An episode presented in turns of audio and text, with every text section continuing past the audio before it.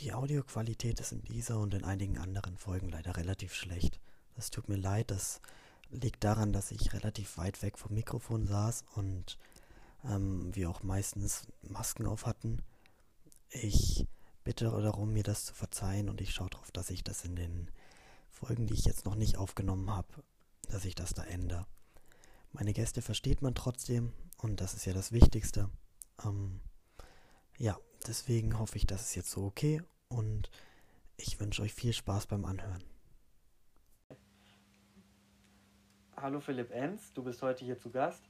Du bist, was bist du für ein Lehrer? Stell dich doch gern mal vor für alle Schüler, die dich noch nicht kennen. Ja, hallo, mein Name ist Philipp Enz, ich bin 45 Jahre alt und ich bin äh, Lehrer für Deutsch, Englisch und Spanisch am Gymnasium. Und seit September bin ich an der Sennefelder Schule in Treuchtlingen, wo ich von 1986 bis 1992 selbst Schüler war.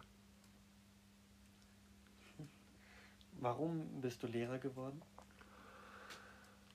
Ähm, Lehrer bin ich geworden, weil das einer der Berufe war, ähm, von denen man, als ich 19 war, äh, ungefähr sagen konnte, dass ich das können könnte.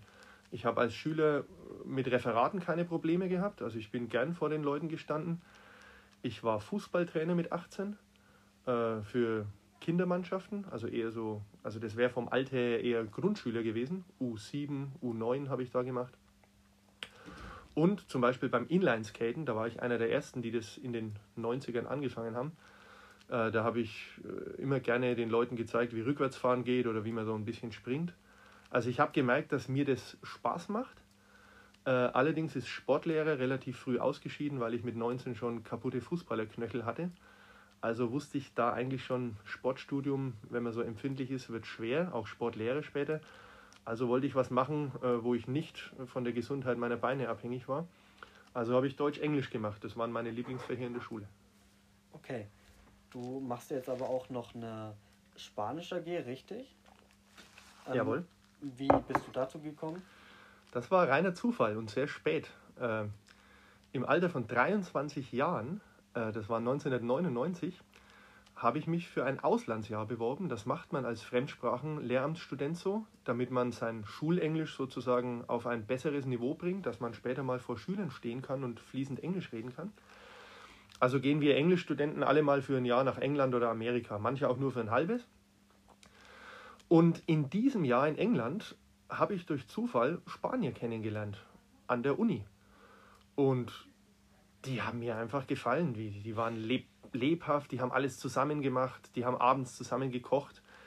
Die, mit denen bin ich viel besser ausgekommen mit ihrem schlechten Englisch als mit meiner englischen Gastfamilie zum Beispiel. Und englische Gleichaltrige habe ich auch kaum kennengelernt, muss ich sagen. Das lief irgendwie nicht so gut. Also habe ich mich für diese Spanier interessiert und da die untereinander nur Spanisch gesprochen haben, die sind sehr äh, fremdsprachenfaul, blieb mir gar nichts anderes übrig, als das sehr schnell und motiviert zu lernen. Und das habe ich dann gemacht. Also habe ich in England Spanisch gelernt, bin zurückgekommen, habe an der Uni Kontakte gesucht zu den Erasmus-Studenten, die es zuhauf gab und die mich vorher einfach nicht interessiert hatten.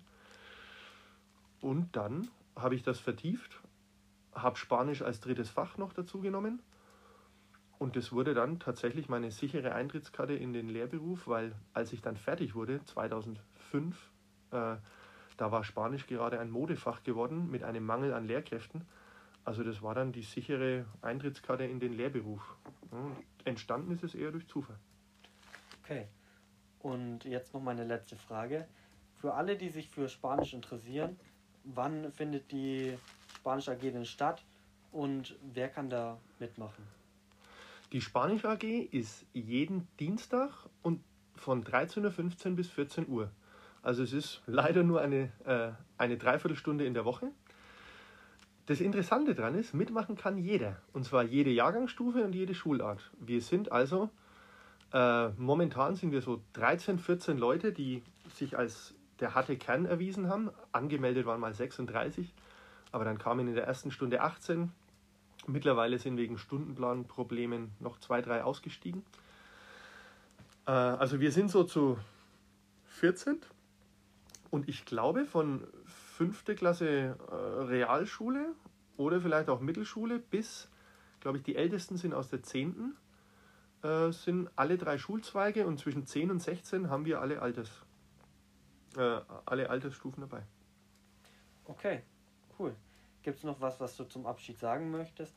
Ansonsten hoffe ich natürlich, dass das den einen oder anderen interessiert. Ich fand es sehr spannend.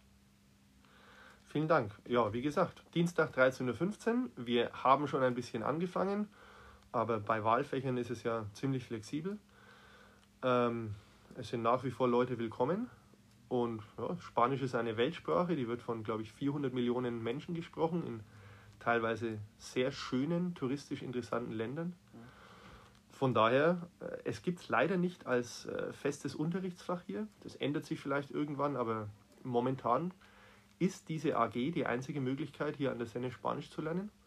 Und natürlich wäre schön, wenn das möglichst viele nutzen.